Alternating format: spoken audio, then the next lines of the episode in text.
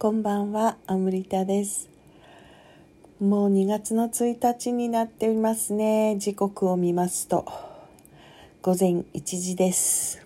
2月の1日です。1月早かったなぁなんだかね。あっという間でしたね。そのくせ、今の時間の感覚っておかしくないですか？面白くないですか？そのくせお正月はもう何ヶ月も前みたいな気がするんですよね。なんか何なんですかね？このすんごい早く過ぎてるように感じるのにものすごい前のように感じる。ん？合ってんのか？すごい早く過ぎてるように感じるから何ヶ月も前のように感じるのかな？ちょっとねもうよく わからないですね時間の感覚がね。スピリチュアルなねあの世界ではずいぶん前から言われてて、えー時間の感覚がね変わるっていうのがね。なんかね最近もう昔私がその結構スピリチュアルな探求にハマっていた頃あ聞いていたことがなんかもう実感を伴ってきているようなことが結構あってああその通りになったなーなんていうことが多くなってきた気がしますね。その一つが時間に関することですね。その頃は何を言ってるのか全く意味がわからなかったんですよ。あの聞いてらっしゃる方がねこのラジオトークはどのぐらいの方がそういうあの世界の話を 聞いているっていうか知っているかはちょっと不明ですけれどもあのいわゆる精神世界系の走りみたいなねものとしてバシャールというね宇宙の意識体というか、え宇宙人ですかねをあのチャネリングするっていう人がねあのいてその人の本がまあすごい旋風を巻き起こしたんですよねそのある業界ではというかあるところではね。でそこからスピリチュアルというのが何でしょうねその全員が全員そういうことは認めたり話はしたりはしないもののなんかいつの間にかね本屋さんにもスピリチュアルな本のコーナーがあったりねあのしましたよね。多分そのきっかけをすごい作ってあの一部の人たちの間だけじゃなくて結構いろんな層の人に広まっていったのがそのバシャールの関係の本がきっかけだったと思いますね。割とねあの芸能人の方とかねあそういうことにオープンな方が多いので、えこのバシャールに関してはもう随分最初の方からねあの芸能界の関係の方が素晴らしいと言っていてもうねそのバシャールが誰かとか宇宙の何人かとかっていうのはもうこの点のチャネリング系のものに関してはもうそこはどうでもいいんですよね。まあ、どうでもいいと言いながらも私も好みはありますけどねバシャールは好きですね。あのそれよりも何よりも言ってる内容が響くかどうかだけですよね自分にね。私は結構ね哲学的な人なのでこう本当にね昔はあの哲学科に入りたかったぐらいの 哲学が好きだった人なんですけどだからその精神世界のことも哲学的に語られるのはすごく好きですね。あの人の生き方とか人間とはみたいなことと結びつけられるのはすごくあの好きで天使界の話をされるよりは宇宙人の話される方が私的には馴染みがある感じが するんですが、まあ、そんなことはねあの人それぞれだと思いますけどあのそのねバシャールという人がそのワクワクすることをバロメーターにしていきなさいみたいなことを伝えてくれたことから、まあ、ワクワクっていうのが結構ね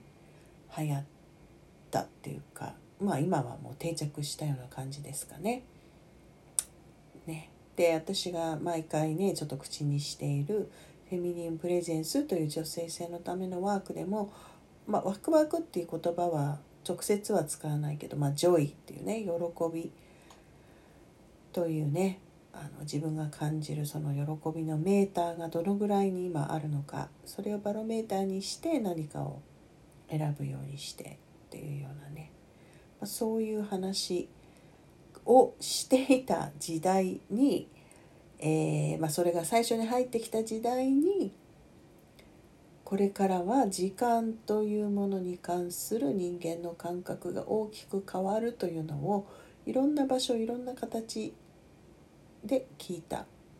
気がしますね。それがまああのちょっと話が横道にそれてましたけどその一番最初に言った時間の感覚が今はねすごい変わってきてその頃言われてたことがなんかなるほどって思うことが増えてきたなという不思議な感じがしてるということなんですけどねそのうちの一つがねあの確かこれバシャールだったと思うんですけど輪ゴムみ輪ゴムじゃないゴムバンドみたいなものなんだって時間って。まあ、人間がこの地球の3次元で作り出している概念時間でそのそれが直線で進んでるかのように思っていて決められたその時間っていうこの感覚感覚ってあのあれですあの間っていう意味ですね。あの1分っていうその時間の感覚。どっちもか感覚ってどっちもの意味かな？あの感じる方の感覚とその間どのぐらいの長さかっていう意味の感覚。同じ1分とか1時間とかっなんか決めてみんながその同じ時間であの動いているように見えるっていうか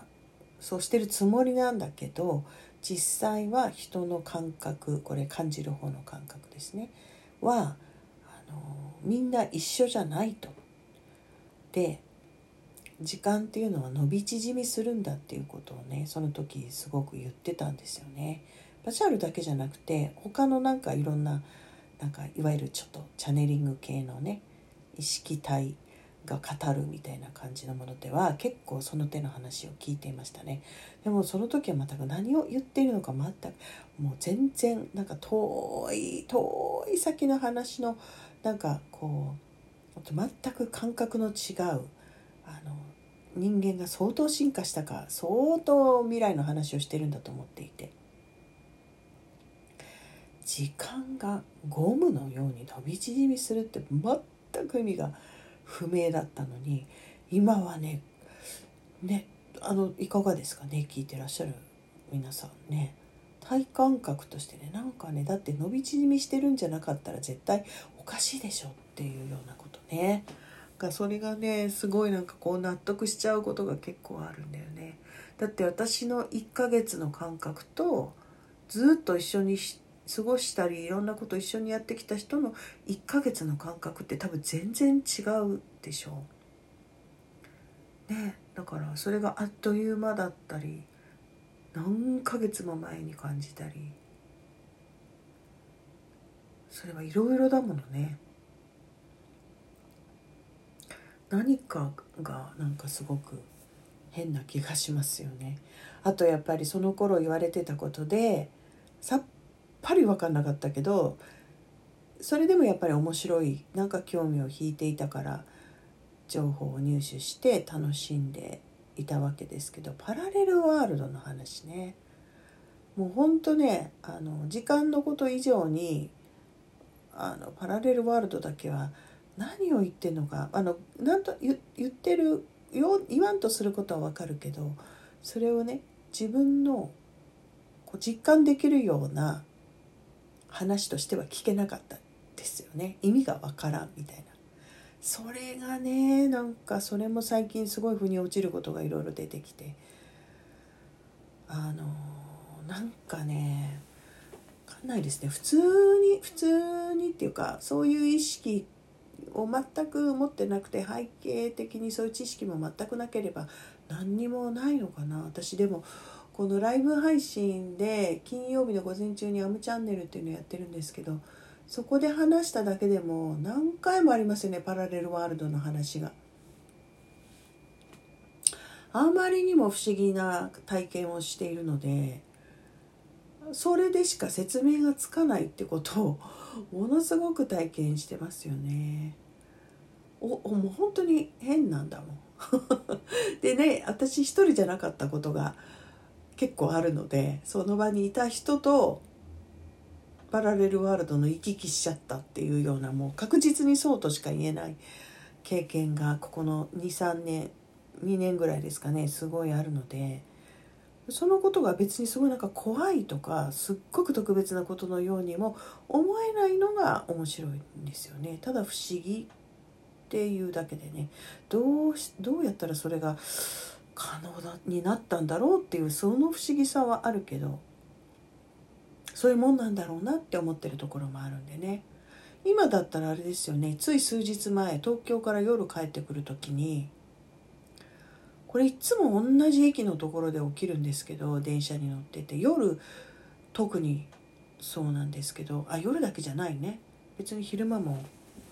なんか経験したことあるから。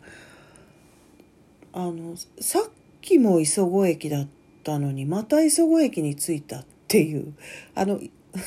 京浜東北線なんですけどね磯子駅と新杉田駅のケースがあるんですよ。この2つの駅はね何度か変なんですよ。私にとってだけかも。えさっき止まったよね新杉田にって言っている 言っているって一人でね心の中で。なんでまた新杉田なんだろう。もうこれ確実に変な感じなんですよ寝てたわけでもないしちゃんと見たんだからっていうね だから何ってことですけどねなんかそういう体験あったらね、あの、教えてください。みんなに起きてることなんだなと思って安心するかもです。まあ、不安なわけじゃないけどね。では、どうなっていくんでしょうか。おやすみなさい。また明日。